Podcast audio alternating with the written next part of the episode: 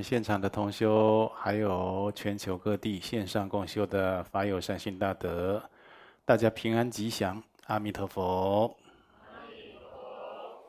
那今天这个阶段呢，就是要来一起探讨修学佛法的提问，来，先提出来。尊贵上师，阿弥陀佛。阿弥陀佛。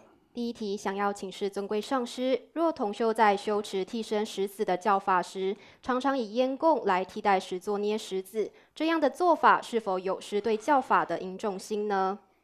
那我们修任何的教法，这个动机、发心的动机很重要，动机会带到结果。如果这个替身食子的教法是由于施食的材料，这个替代品只有烟供粉，那用烟供粉是可以的。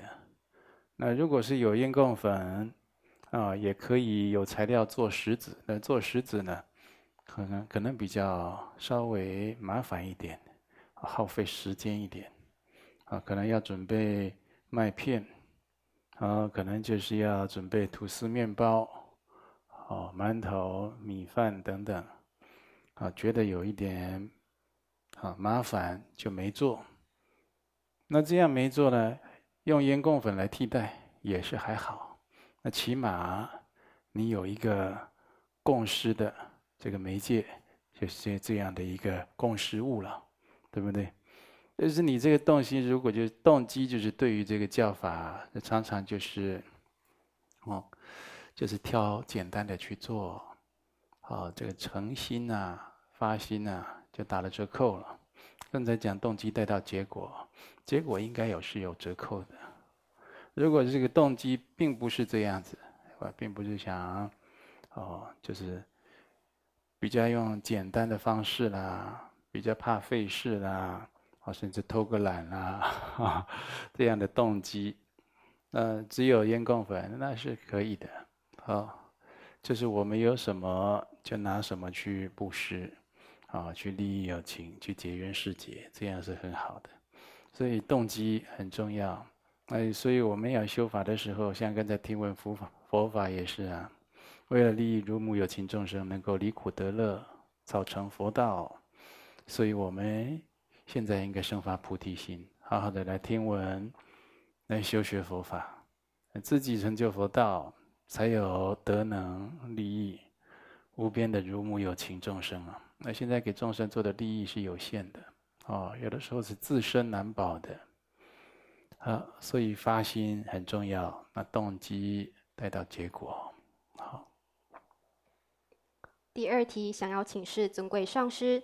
在三月三十一号，观世音菩萨圣诞吉祥日，尊贵上师会慈悲传授殊胜的密法，大悲观力众片虚空修诵仪轨。但受法要件为本宗门三皈弟子。有缘众闻弟在网络上听闻尊贵上师开示有一段时间，但去年没有福德因缘可以成为三皈弟子。请示上师，若缘众很想要求受此部教法，是否可以恳请尊贵上师为此次想受法的网友缘众传授三皈依呢？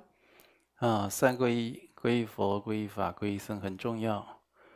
那这个你一生啊有如法的，就是受持一次三皈依，你就是一个就是合乎要件的佛弟子了。哦，就是脱离外道种性。啊，因为皈依啊是外道跟佛弟子的分界点。他们的差别就在皈依。那为什么有的人哦，以前可能十年前、二十年前受过三皈依，那现在又来受皈依呢？这也不是不行。那相反的，有的时候再受皈依还是有他的功德的。为什么呢？你可能更确立了，哦，更巩固了自己皈依的发心。那也许呢，你再受的这个皈依法会呢，那更能够。让你啊确立啊你修行的决定心，那这些功德就就成立起来了。有这些正向的功德，就去追求皈依，跟我刚才第一题回答一样，有这样很好的动机，就再受皈依，那是好的。那如果没有呢？那就是你一生也受过一次三皈依就可以了啊，也没有三皈依，也没有说就是说在某某法师那里受的就比较殊胜，在某某法师那里受的就比较一般，也没有这样。殊胜不殊胜啊，就看当下的这种自己有没有生发发心啊，呃，有没有皈依以后的当下的决定心，那决定要好好修了，决定要持守皈依戒，还有其他的学处了，要听经闻法，要断恶修善了，对不对？这就很殊胜嘛。那或者就是说皈依的以后的行持有没有殊胜？你皈依的这个法师。这个道场，他有没有给你一个很好如理如法修学的环境？哎，这也很殊胜。那甚至这个法师跟你的缘很特别，你一皈依啊，你的信念就可以发出来。我决定要解脱六道轮回，决定要利益有情，哦，决定要求生西方极乐世界，或者决定要即身成佛。那当然这就是比较殊胜嘛，啊。所以讲了这么多的面相，让各位参考啊，知道标准的三皈依一生受持一次就成立了。嗯，就是后续的修持很重要。那如何常保自己的皈依信念发心不退啊？那也是更重要的事情啊。有的人那皈依了，好像来参加一个仪式，皈依了以后，哦。没有皈依的行持，就好像世俗人很多草率婚姻啊，这个婚姻也是世俗很多仪式其中一种嘛，对不对？婚礼啊，各式各样的婚礼，有的婚礼在以后在教教堂，有的婚礼啊是传统的迎娶，有的在路边的就摆个宴席，要到餐厅，各个各式各样的这种风俗民情不同，那这就是有这个仪式，那其实它最重要的核心的意义价值。婚礼就是你结婚了，对不对？那有的人草率婚姻是什么呢？他结婚了以后，他也没有懂得结婚的意义、结婚的义务跟责任，他也不懂这些，他也不去深思这些，也不想在婚姻、在人生的生活中去学习成长。没有，结了婚不高兴就吵架，啊，不高兴就闹离婚，对不对？一样的道理，世间法如此糊涂草率的人大有人在。那如果来学佛修行，那皈依今天皈依这个法师，明天皈依这个上师，你都是非常草率的，没有因重心，那是一样的，对你的意义差不多的。你好像进行了一个仪式，啊，但是不同的是什么呢？你在世间上的仪式，像这个结婚为例啊，哦，他也有誓言的，夫妻之间有誓言，对不对？在国外好像还要找一个牧师啊，这神职人员，哦，叫你叫你在这个圣经面前发誓，当你许下这个誓言，你没有照做，那有麻烦，都会结下冤欠，啊，都会结下恩怨。然后自己啊，抵触了这个誓言哦。你说这样子世间法也有，那当然有啊。你跟一棵小草，跟一只鸟飞过去跟它立誓都一样的，它都进入法界。当你违背这个誓言，就是违背你自己的心。很多东西都是自我抵触。一个人一自我矛盾，一自我抵触，很多的过患就生出来了。如果你跟严厉的对境来做誓言，比如说你。你这一般皈依的时候，以三宝做立誓，皈依佛、皈依法、皈依僧，我跟三宝做誓言，如何如何？哦，那你就要小，就要谨慎，就要很慎重。为什么呢？你就好好去做到。为什么？那你的责任义务啊，就是很大。你自己可以解解脱，将来可以成就佛道，还可以利益有情。那你如果违背的话，你是不是就是延迟了自己解脱的时间？那利益有情的因缘也都一再的耽搁，也就是你这久远劫来，在这个三界六道轮回里啊，就头出头没，不得出离啊。那三界六道轮回里面有很多故事，有很多剧情啊，都是苦多乐少，啊。那如果是在密圣的皈依呢，那就四皈依了，那就是很严严峻的对境啊，对不对？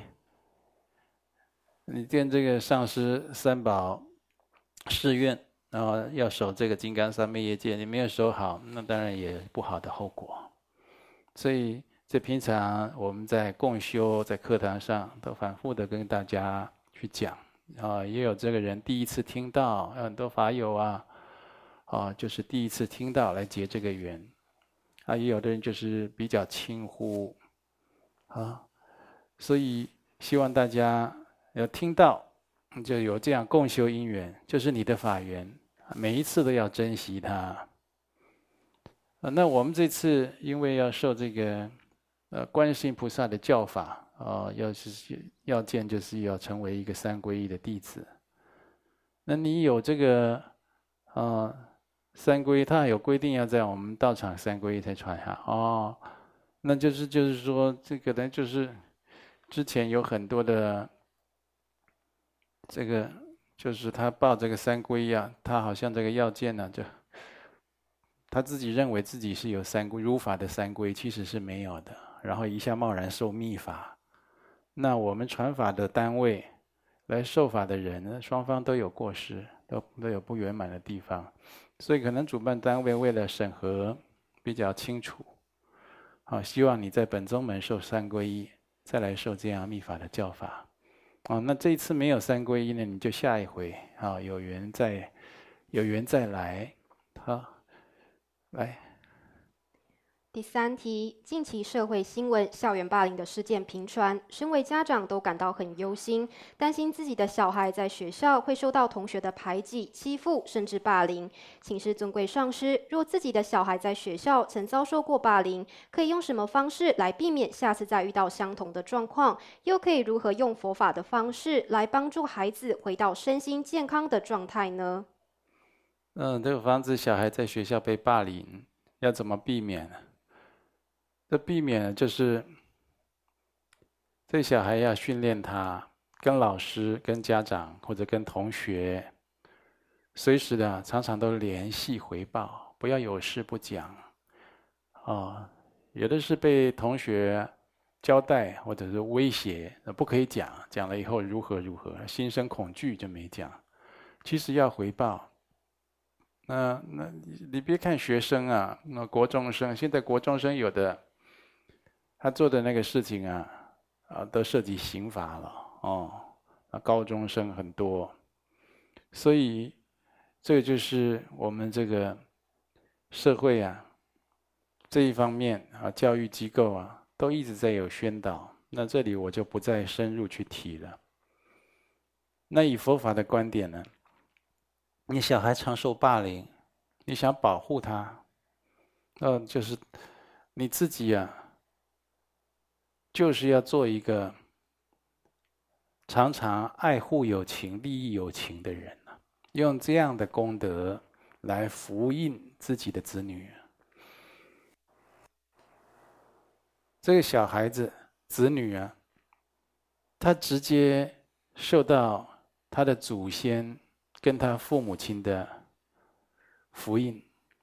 那当然呢，这个祖先、父母亲如果造业。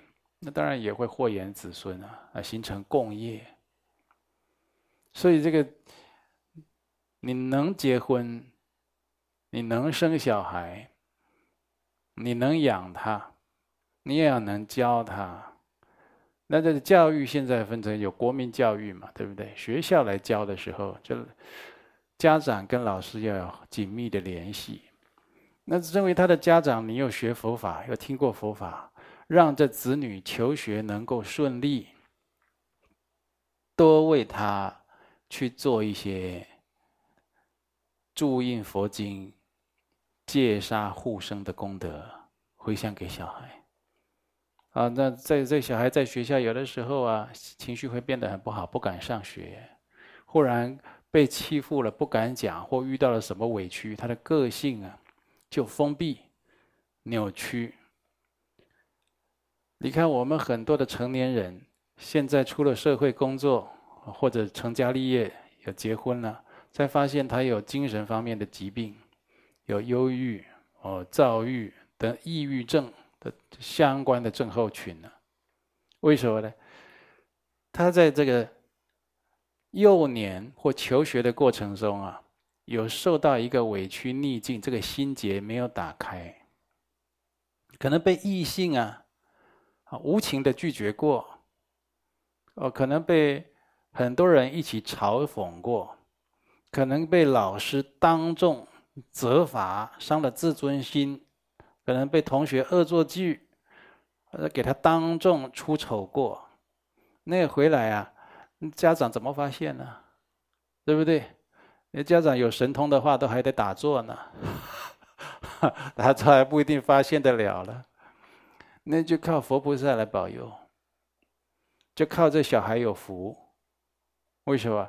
因为你修福给他，你多给他注印佛经，开智慧，印善书开智慧。啊，你不要他考不及格或留级，你光会打他骂他。哦，说是还有讲呢更严厉的话，你下次再这样，我就给你怎样怎样。不要讲这个。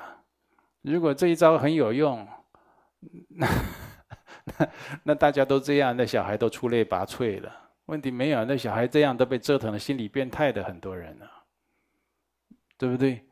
所以你要给他除障，去除这样的障碍，消这样的业障。啊，多给他注印佛经，让他开智慧，考试顺利，增加功名。那不要他被霸凌，多给他戒杀护生，佛前多给他祈祷，哦，或者早晚课回向。最好呢，小朋友自己来学佛。哎呀，这个父母最有智慧，这小孩也最有福气。啊，这这做父母的哪陪得了子女一生啊？对不对？大家都会老。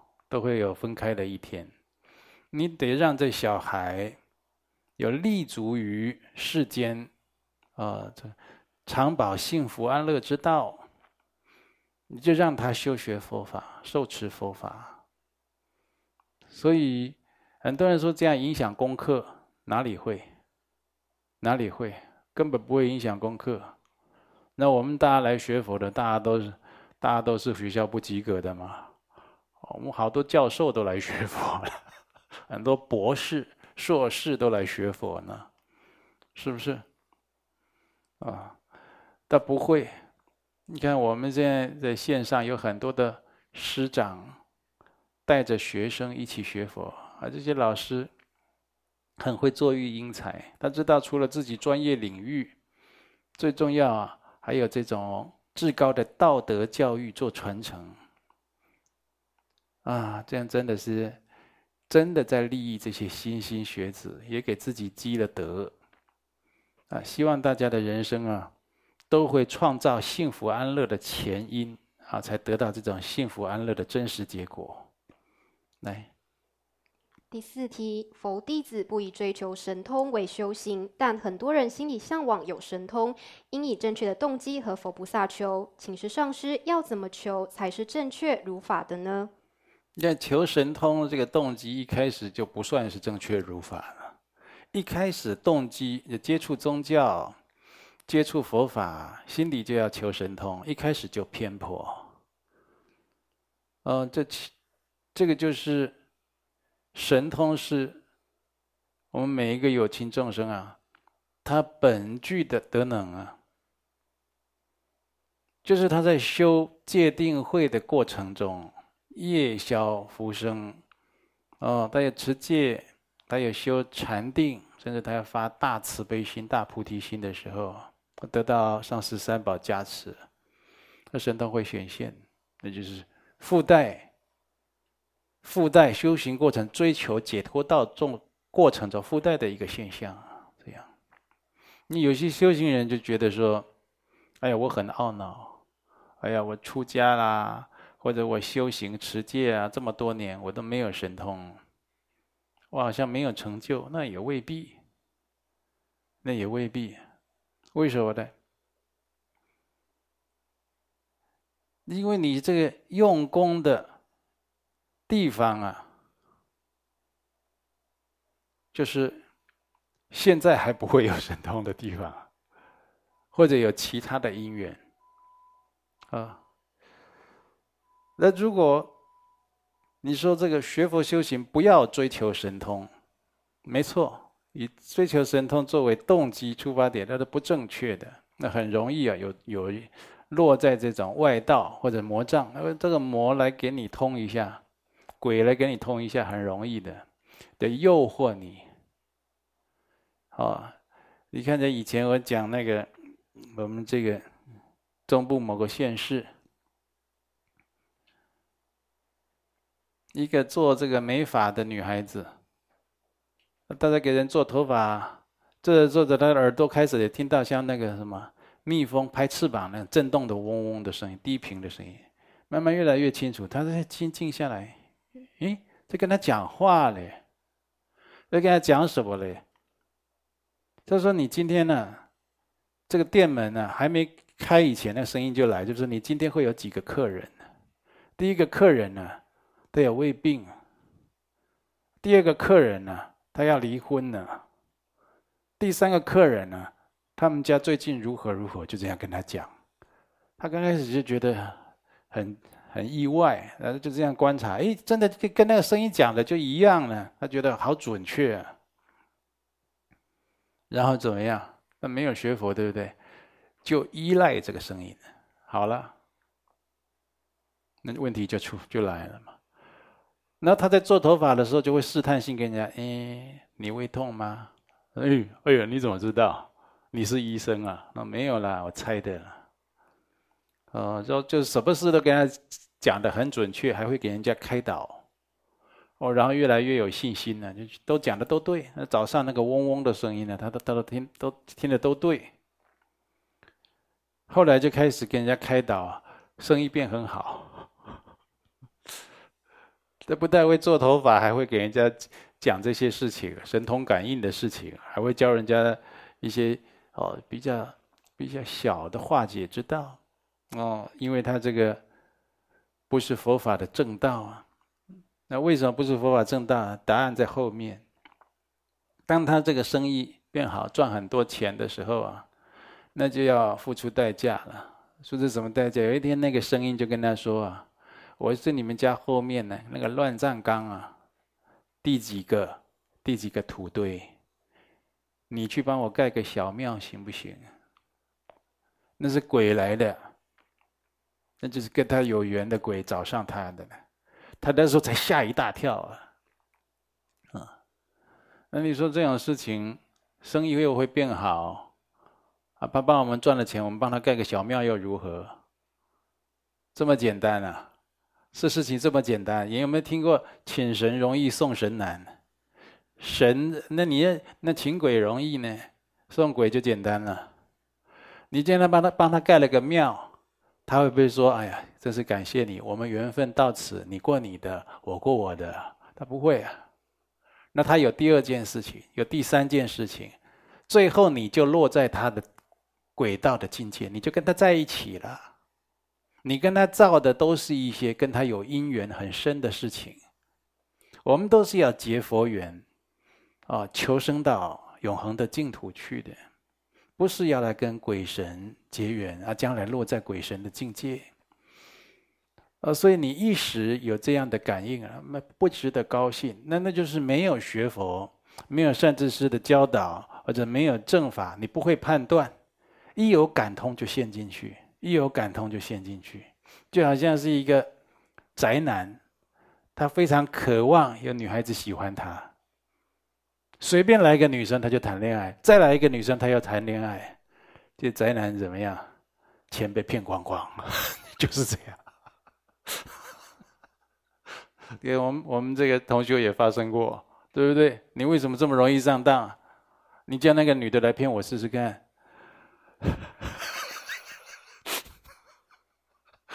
他还没开口，我猜他要讲什么，他要干什么了？啊，为什么他把你钱骗光光？你要检讨啊，对不对？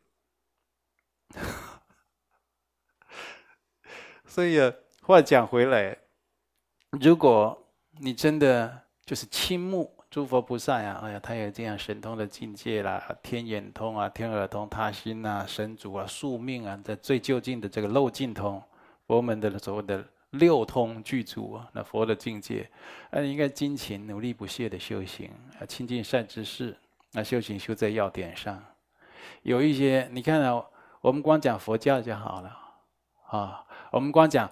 佛教范围还很大，佛教要有这个大乘啦，有小乘南传啦，有密宗啊。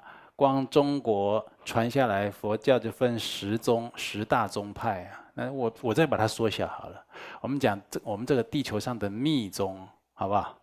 小一点了，对不对？我们这地球上的密宗，很多修密的人，他的着重的重点还有修行方式都不一样。你比如说，我们今天修释迦牟尼佛十六罗汉，离共减修仪轨，对不对？那个四大教派的唱腔可能就不一样，哪里要打法器什么，那里就不一样。有的时候内容这边多一点，那边少一点，都不一样。你范围已经够小，说到密宗了，对不对？都还有这些，那你不要讲其他的了。他修行的要点，要修行的方式，着重的地方。啊，都不一样。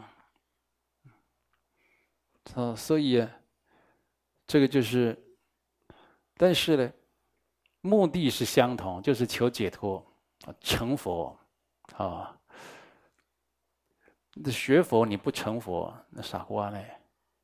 如果学佛不成佛，我学跳舞，我不想会跳舞，啊，我学做面包，我不想做面包，你傻瓜嘞。你学佛就是要成佛。对不对？那学佛不想成佛，你干什么？嗯，是目的是一样，但是你自己要小心谨慎。哦，好，来继续。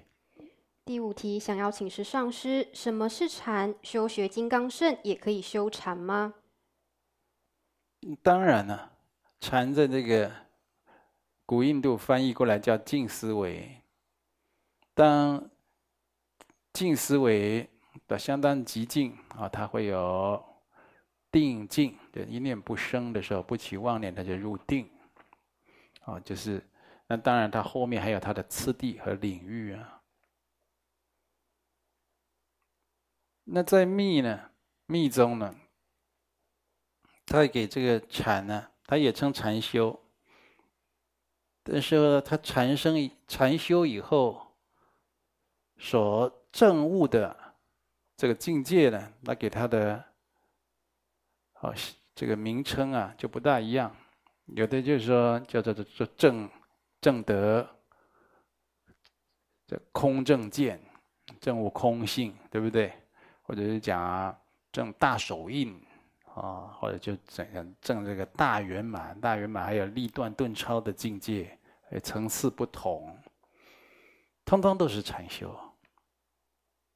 你今天修显显部、修密部、修小圣、修大圣、修金刚圣，通通离不开禅修。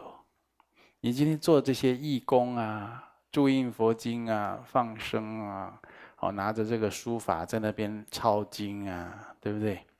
你想静心，想要忏悔业障，想要回向有情，这些积资净障的事情，他都为了成就一件事，就是能证得本性。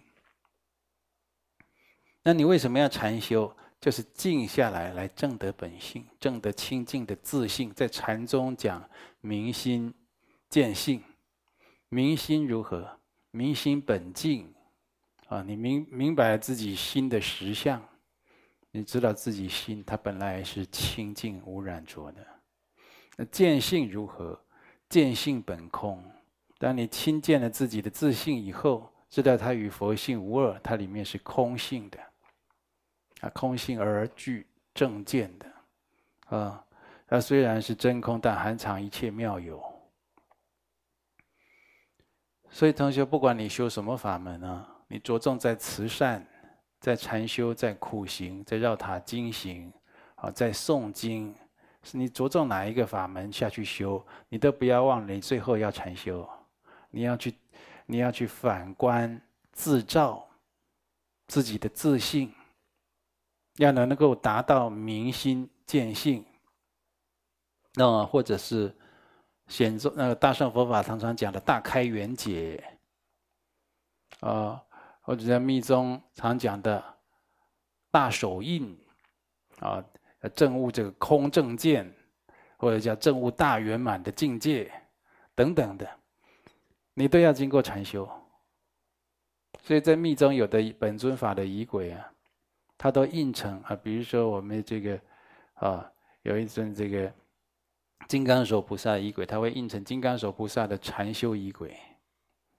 那现在比较少这样印的，那每个教法传承也不同。那主要它就是最一定要你升起次第圆满次第，圆满次第你离不开禅修。升起次第严格来讲，你在观想的时候，它就在禅修了，对不对？以以这个。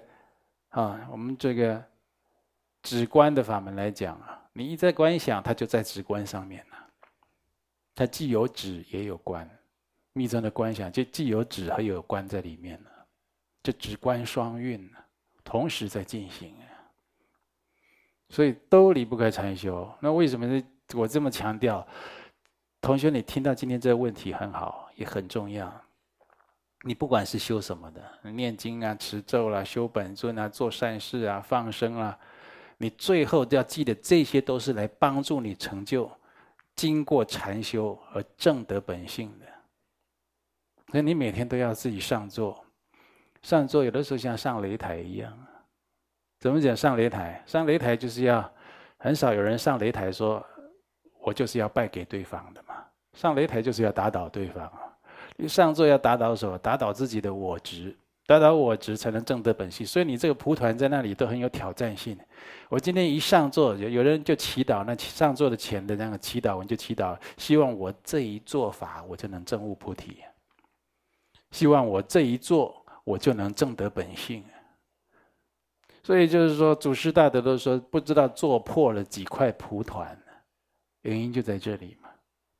他每次上座，每次上座用这个方法，用那个方法。你看弥勒日巴尊者，他背那个禅定带上座，因为他长时间的苦行上座，怕身体扭曲变形而导致脉道不通，所以他要背一条红色的禅定带，哦，从这个肩膀啦，把自己的膝盖给勾着，保持这样禅定的姿势。对，入定有的时候一天两天的了，是不是？那为什么为什么老是做这个事情？要正得本性啊！同学，你还没开始这样，对不对？要开始，要开始，这个是很核心的修行。好，来，还有呢？第六题，很多人会依照网络教学的影片来进行冥想、静坐、正念的训练课程。缘众有听说未经正确引导，自行进行冥想，后来精神错乱发疯的。请示尊贵上师，一般人可以自己依照网络来进行冥想、静坐吗？在冥想的时候会有什么禁忌吗？那不建议你借用网络了。我看很多人他在跟我讲禅禅修的知识。他都从网络上看来的，你这样看一看，累积知识，这样就好了。你如果实修啊，你找一个他有真正在禅修经验的老师教你比较好。然后密宗讲具格的上师，这样比较好。哦，为什么呢？因为我们道场多年来，呃，因为有禅修，哦，有精神疾病，或者禅修的现象偏差掉，走火入魔，有听过几例。啊，在我们道场来学佛产生这个事的几乎没有，就是他来我们道场修之前，在别处有这样情形的，也听过。啊，以前有一位 法警，他在这个法院当警察，哦，司法警察。那好像住我们台中大理还是哪里，他自己在家打坐的时候，看到女鬼。然后人就发狂了，发狂了就是就是说这个女鬼都在跟他沟通啊，然后心就是讲话就非常的夸大啊，非常的这个极端，就有点像躁郁症的躁期这样啊。那我我我我亲自见过他哦，都像一般相当恐怖哦。那法警又孔武有力那就那个是冤亲债主的问题。你你打坐有冤亲债主会干扰啊，障碍啊，所以你打坐的时候怎么样不受干扰，不受障碍，或者是现在并不是你打坐的时间，因为你打坐之前要有累积资粮、忏悔业障。打坐之前要听法义教授，要听经闻法，听教授，听佛法的教授。为什么呢？你都没听，也就是你相续中没有佛法，对不对？你没有听到这些佛法的正知正见，你做什么？你在那边做出一朵花来啊，做出一个蛋出来啊！你没有东西，你做什么呢？无的放矢喽，是不是？那多恐怖！你说这放空啊？放空是时下流行语。时下流行语，你不要跟时下流行语跟风跟错了。在密宗，它有一个叫静业观空。为什么呢？净业观空，它要有升起次第、圆满次第以前，它观修本心本尊之前，自己呀、先得进入空性的状态。进入空性的状态，一般分两种：一种是理解思维理解观空，一种是持咒强迫式的观空，就瞬间让自己在空性的境界。所以有所谓的敬业观空的咒语。所以它都有很多的这种正确的修学的法门和次第，不是你自己在那边放空，更不能用网路哦，在那边看电脑。你知道鬼神他会借着这个。手机的荧幕、电脑还有你那个平板的荧幕跑来跑去吗？你如果跟我说不可能，龙德上师你胡说。我跟你讲，他甚至他不用借着这个荧幕，他都可以跑来跑去。他为什么不会借这个？你这个荧幕点出来，你看到他那个鬼脸那个样子，他是不是跟你的心连通了？由你的眼根、耳根连到你的心了，对不对？当下就感通，这是很恐怖。因为好好几个人，他有这个问题，他来我看是这个原因。电视上的哦，电那个电脑上，他整天都在那边看一些乱七八糟的东西，那自己后来自己不舒服，常常是怎么样？常常就不爱见人，心情不好，关在房间里，不爱讲话，非常慵懒，暴饮暴食，吃的跟一个大只佬一样，大块头一样，就是这样。什么都不干，就变这样了。你整个人都负面，往负面的方向去了，那就是有这个问题了。你说那不是看了网络不当节目，那是一部分，还有一部分是心灵的部分被不清净，或者是那种不干净的那种灵体给依附的关系，那个干扰的关系，没有人因此发疯的，确实有。哦，所以你在那边，甚至那个网络不是都有一些冥想曲嘛？那有一些是很好，他放佛乐给你很好哦。那有一些这个他做这个的这个单位啊，或这个人呢，他在里面用了什么心，他加了什么东西，你其实你不知道的嘛，对不对？哦，像有一些白噪音，对不对？加了很多东西。哦，一下还有什么宇宙的声音，还有这个什么啊，穿越时空的这个音乐，这个我都不大敢试。啊，因为那个如果你有静坐经验的，就是知道那个不是只有声音，那个都还有都还有画面，都还有那种你一静下来你会看到他的境界的，那个都有其他的问题，不是这么单纯。所以修学佛法，不要闭门造车，不要自己觉得艺高人胆大啊！我应该不会有问题的，我应该挺懂的，都是这样出问题的。好，来。第七题，想要请示尊贵上师，什么是修行金刚圣中所提及的曼陀罗呢？日前坊间有流行禅绕画或曼陀罗图腾的方式来着色静心。身为金刚圣的佛弟子，若需购买曼陀罗的图腾绘本来着色，做这样的事情是否会有失恭敬呢？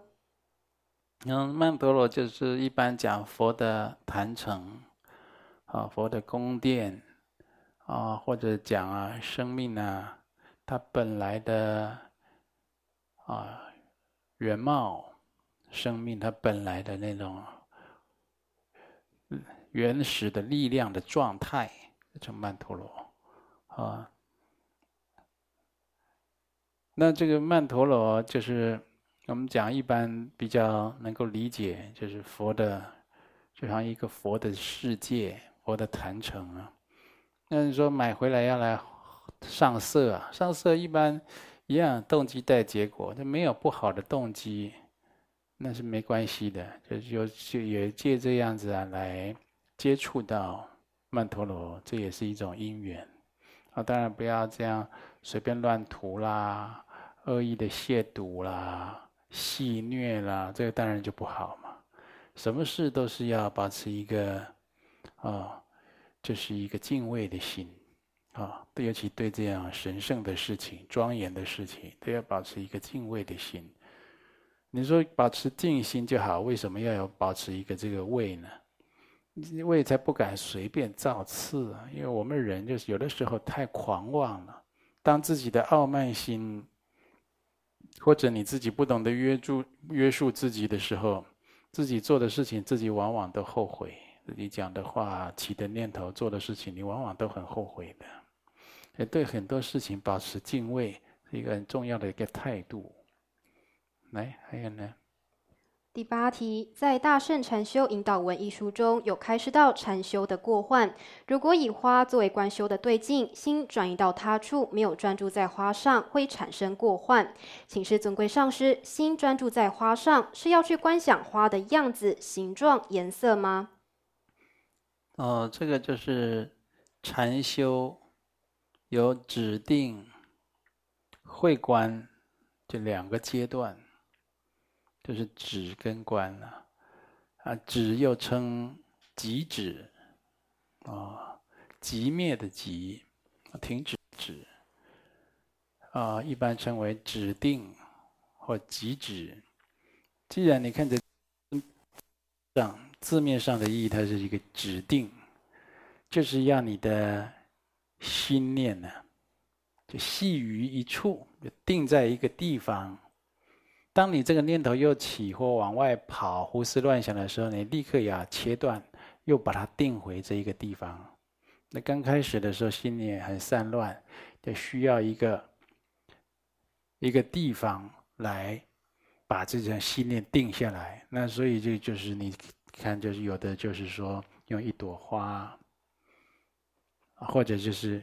看一尊佛，佛这里有的时候有白毫像啊，像我们看一颗痣一样，你就盯着那个白毫，这样就好了。那现在的问题变成看这种花，要不要去看花的颜色、它的构造，甚至要探究它的香气啊，它上面有没有露水啊？会不会等一下跑一只蜜蜂出来啊？这也已经离题了。最主要能够指定就好了。最简单是什么？最简单，你拿一张白纸啊，贴在那个墙壁上。哦，让自己眼睛呢看得到了很舒服的地方，用红笔画个红点，这样就解决了。如果你说那个红点怎么我画的圆不圆啊？或者红点怎么像是六角形的啦？诶，这个红点怎么变黑点了？你又升起这些妄想，那你立刻要切断它，它立刻又回到红点上，这样就好了。它主要就是让你的心止于止于初，刚开始的这个禅修训练，这个很重要。如果这个指定没有力量的话，后面的次第都不容易成就起来。嗯，好。那我要回答我们同修法友善心大德，他也写了一些问题来呀。那是一位魏女士，三十六岁，在台中市。这位女士呢，哦，她是五戒的居士啊。他说他有做一个梦啊，醒来以后有两个画面很深刻。第一个画面，自己拨念珠，念珠断了。梦境中的念珠是弟子平日持咒修法使用的那条念珠。首先我先讲，日有所思，夜有所梦，啊，很多人都说梦啊是假的，梦啊就是乱梦才叫梦，梦是虚幻不真实的才叫梦嘛，对不对？如果它是真实，就不叫梦。你讲这些在世间法讲这些都都也都对，我都不反对。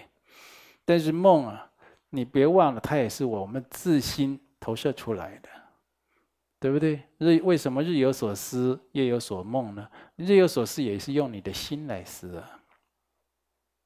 所以，由我们的心投射出来的东西，我们去探究，来调整自己的修行，或者是自己的身语意上面有没有什么偏差、错误的地方，或者有什么样的吉凶祸福需要注意，这个就很重要。所以在佛法都有讲到，《大藏经》都有讲到。梦境，你如何去解梦，了解吉凶？那你比如说《大藏经》讲到三种，看到月轮哦，非常吉祥，消业障；看到三宝，就佛法僧来消业障；看到自己飞升，自己会飞起来来消业障。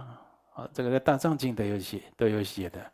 那在密宗也有，密宗的金刚瑜伽母，哦，还有这个有这样的。解梦来判断自己修行的，那或者是在密法的传承也有传之下，或者是这种六成大圆满的六种成就法里面的有睡梦瑜伽的梦境如何解？那你去睡了，或者是在这个密宗的两天大灌顶，呃，本尊大灌顶不是啊、哦，不是随许的，是两天的本尊大灌顶。那一天是不是身身上要绑个？男左女右绑个金刚金刚加持金加持带在肩膀在这手臂上，然后要拿一长一短的吉祥草，哦，摆在哪里？要在卧具那里，然后要去睡觉。睡一觉，第二天你要跟你上司讲梦到什么，来判断修行如何如何，对不对？这不能讲太多了，就是这样。所以一直就是不轻忽这个梦境的，一直不轻忽，但也。不是鼓励你执着，或者是全依靠这个梦境来判断自己的修行。就是这一位呢，他已经守五戒了，啊，他有念珠，念珠有所谓的念珠瑜伽、念珠三昧耶啊，和念诵瑜伽和念还有念珠三昧耶。所以他梦到了是自己的念珠断掉，这就有意思了，这就不是没意思了，也就是你就修行有障碍。啊，要注意，你就是这念珠的，还有个表法啦，就是一个清净加在一个清净，加上一个清净，这净念不断，净念相继呀，啊，或者是念念不忘都可以呀，啊。那第二个呢，也就是中断就有障碍喽。第二个就是说，弟子跟同事很忙碌在工作的画面，如果你这个画面是紧接着第一个画面，不久就马上梦的，这跟你这答案就是跟你工作有关。你工作可能障碍你修行，也就是说你过度投注于工作。好，简单回答的这样。来，还有一位沈小姐，二十二岁啊，新北市，守三戒啊。他说：“感恩上师三宝弟子。”沈小姐有幸听闻上师开示，开始改变以往错误生活方式。今年，嗯，起床前梦见一个艳阳高照的山区，大片地上连着一座吊桥，地上铺满各种白、红、黄色彩的米。啊，母亲正在整理这些米，啊。啊，你就跟他说你要出门了。母亲说这些米再晒一下更香更好吃，等等吧。啊，然后你回答你好像来不及。啊，所以母亲开始从靠近吊桥的大地收拾这些米，你在后面跟着。嗯，就是到吊桥的尾端，弟子非常害怕、恐惧，因为收拾米产生的晃动，让自己。怕会掉下悬崖哦，于是开始颤抖，并跟母亲说：“妈妈，这样就够了，不要再收了。”那母亲很开心的在收米，不理会弟子。此时吊桥其中一个钩子掉了，掉了应该脱落了嘛。弟子的妹妹居然用她双手就把钩子勾回固定吊桥的地方，还对弟子笑哦，而且还站在吊桥上。啊，你很佩服妹妹了，但是你还站在吊桥上。哦，恐惧无法散去。所以我们学佛修行的时候啊，你像这个大地上都铺满了米，这就是吉兆，也有很多的资粮，产生很多资粮。啊，然后这还要再晒一晒什么的，就会更好吃、更香。就是说，你还要再努力再修。啊，现在还不到收成的受用的时候啊，在这修行的时候都有那种很平坦的道路啊，也有比较像。过吊桥、独木桥，看起来比较惊险的这些情境嘛，对不对？嗯，所以你在桥上一边收米的时候，一边桥晃，自己就害怕了。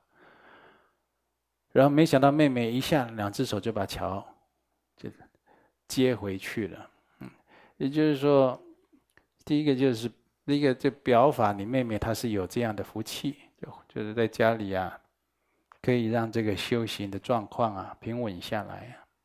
第二个，你妹妹也是有这种福德因缘，啊，她如果来学佛，一起学佛，可以继续稳定家里，继续收米，也继续累积资粮，啊，你让一你们一一个人修啊，不就，两个人修比一个人修功德又大了，累积资粮又快了，对不对？所以这个就是简单讲到这里啊，当然它还有其他意思，不过讲下去时间不够了，啊。蔡女士，五十三岁，台中南屯，好，五戒弟子。他说：“感恩上师网络共修妙语如珠，讲述因果修行真实案例，啊，令弟子啊醍醐灌顶，啊，在称赞我呢，哈，智慧开显，破除无明，希望是真的才好，啊啊。然后呢？”这你在请我在为你在神变节所做的功德回向。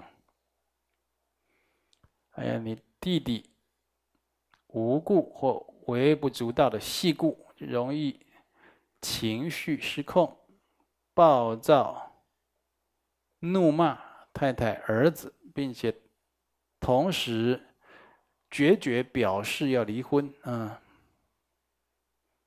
要把太太、儿子赶回娘家，这种超级怪异行为，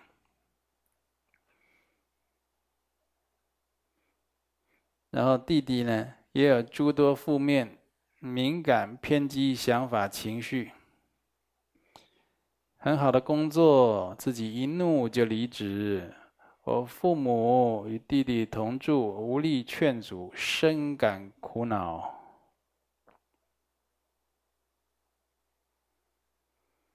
啊，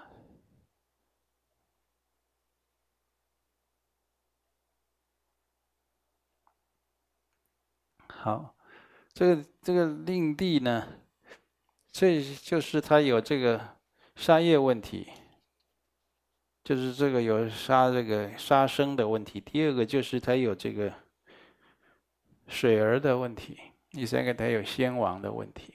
好，而人已经这就是。这就是去看医生，可能都会都会开药喽，哈，就是这样。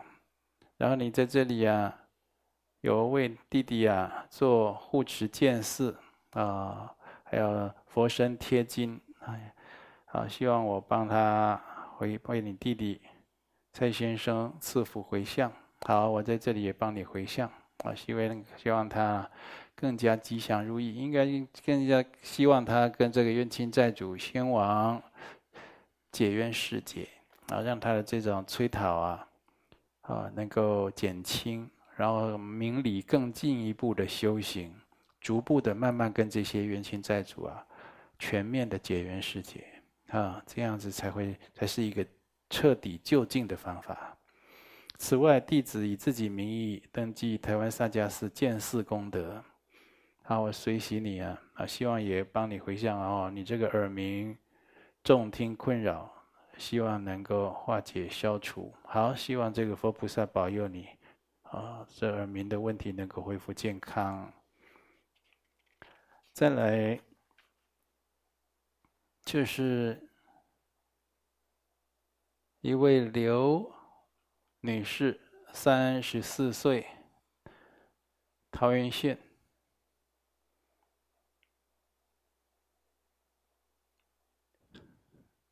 这个刘女士，你这一张写这一张的写，这是连续剧哦！啊！啊，我都知道你是谁了。那这这就是你好吧？这既然都都讲了头了，就是说你去年十月梦见一位过世女艺人，还有一位过世陌生男性。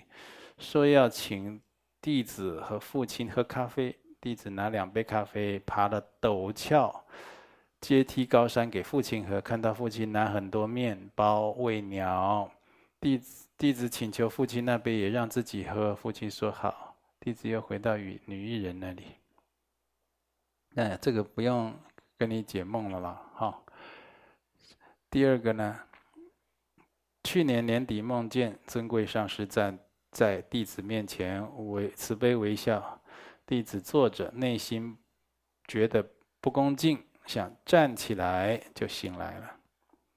啊，弟子今年不恭敬，不恭敬就是站起来，想要站起来就是就是说你不够恭敬，你要修恭敬心。这个就是这个第一个在梦境里告诉你的。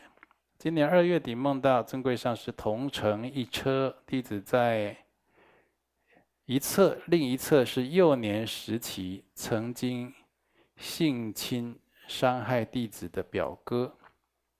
弟子梦中想残忍的杀伤害他，但是上师呢，坐在车身中央，弟子没办法如愿，而弟子梦中没有放弃，便清醒了。哦，弟子曾在现实生活中调查他现在的住处。哦，你还起了要伤害他的心，可是弟子舍不得舍弃不杀生戒。你知道吗？常常起这个心啊，要忏悔，在佛前忏悔，忏悔是有力量的。啊，是忏悔，你要起这个心，对这个不杀生戒，就不不以身与意伤害众生啊。就有抵触了，起这个杀心、伤害别人的心就有抵触了，就立刻忏悔。有佛堂就佛堂忏悔，没佛堂就是这样观想佛菩萨忏悔。这在这个同乘一车，就是说你跟上师啊，啊，你还跟着上师在修行，还有这个加持，你有这个加持的福德，所以你现在。还没有，你说没有如愿，那没有如愿庆幸呢？你如愿，你被抓到警察局去了，你去坐牢了，让你冤冤下相报，下地狱去了。那你来皈依上师干什么呢？你来皈依佛法干什么呢？所以这就是颠倒。再大的恨意啊，受过再大的伤害屈辱，应应该用佛法来善加思维。他的业因果报，你应该去读这个《地藏菩萨本愿经》，啊，佛说五道轮转罪福报应经，啊，或者去读这个《三世因果经》、《玉历宝钞》这些书，你应该去读，读好《玉历宝钞》，你都可以看个五十遍、一百遍了，呃，然后你再去看自己，你看那些有一个定见，你在看自己人生的际遇，不不单指这一件事，你会明白很多事情。然后你现在有这个恶念起来，有的时候是不由自主的，那个要在在佛前多忏悔。你忏悔有了，但是就是不具力了，所以就是心里会有挫折。这个忏悔到底有没有用？为什么我忏悔了我还这么痛苦？没有用，你今天还会写单子啊，对不对？所以就是有用，但是没有你预期的这么快。很多消夜的时间不会满自己的意的。我们大家得了这个什么？流行感冒也要一个礼拜上吐下泻才会好，能不能？我也想，我能不能一小时就好？能不能三小时就好？那有的时候不能如你的意的，是不是？他就是要那个时间，就是有的人还更久了。啊，是要有点耐心。你既然都写单子来了，也来这里皈依学佛，要知道大家都是一个曼陀罗的金刚师兄弟，大家以后都要往生到同一个净土去的。这样子，我们每次大家一起在共修、回向、忏悔的时候，也都跟你一起的。所以你不要毁掉了这样一个神圣的关系。也就是说，你的业障，其他的同同修也都会帮你分担掉一点。那你如果一个人的时候，就常常有的时候就做了错误乃至万劫不复的决定，那不是自找罪受吗？那何必来结这个佛缘呢？是不是？哦，希望你就是善护自己的慧命啊！什么事想一想，自己是佛弟子，要能够吃一点苦，啊，解冤释结，要消业障，要时间。啊，不要一直去想，希望啊，你心里恨的人啊，希望他如何倒霉，如何报应，希望他如何受苦。那个仇恨呢、会有冤冤相报。你只有慈悲心，只有慈悲心，会停止这一些痛苦循环。啊，你就报他，他还下次以后他还来报你，他也用那种痛苦的手段再加诸在你身上。你说你做的再神不知鬼不觉吧？人只要一死一入了中阴，都知道了。什么关系？过去什么冤结？一入了中阴就知道了。那时候他没修吧？他就在中阴，他他没修啊，他又没有到天天道，也没到极乐世界。他中阴他有五通，但是他没修，他自己就发愿了。好，我一定要报仇。对，就跟你现在一样，你现在也是没修吧？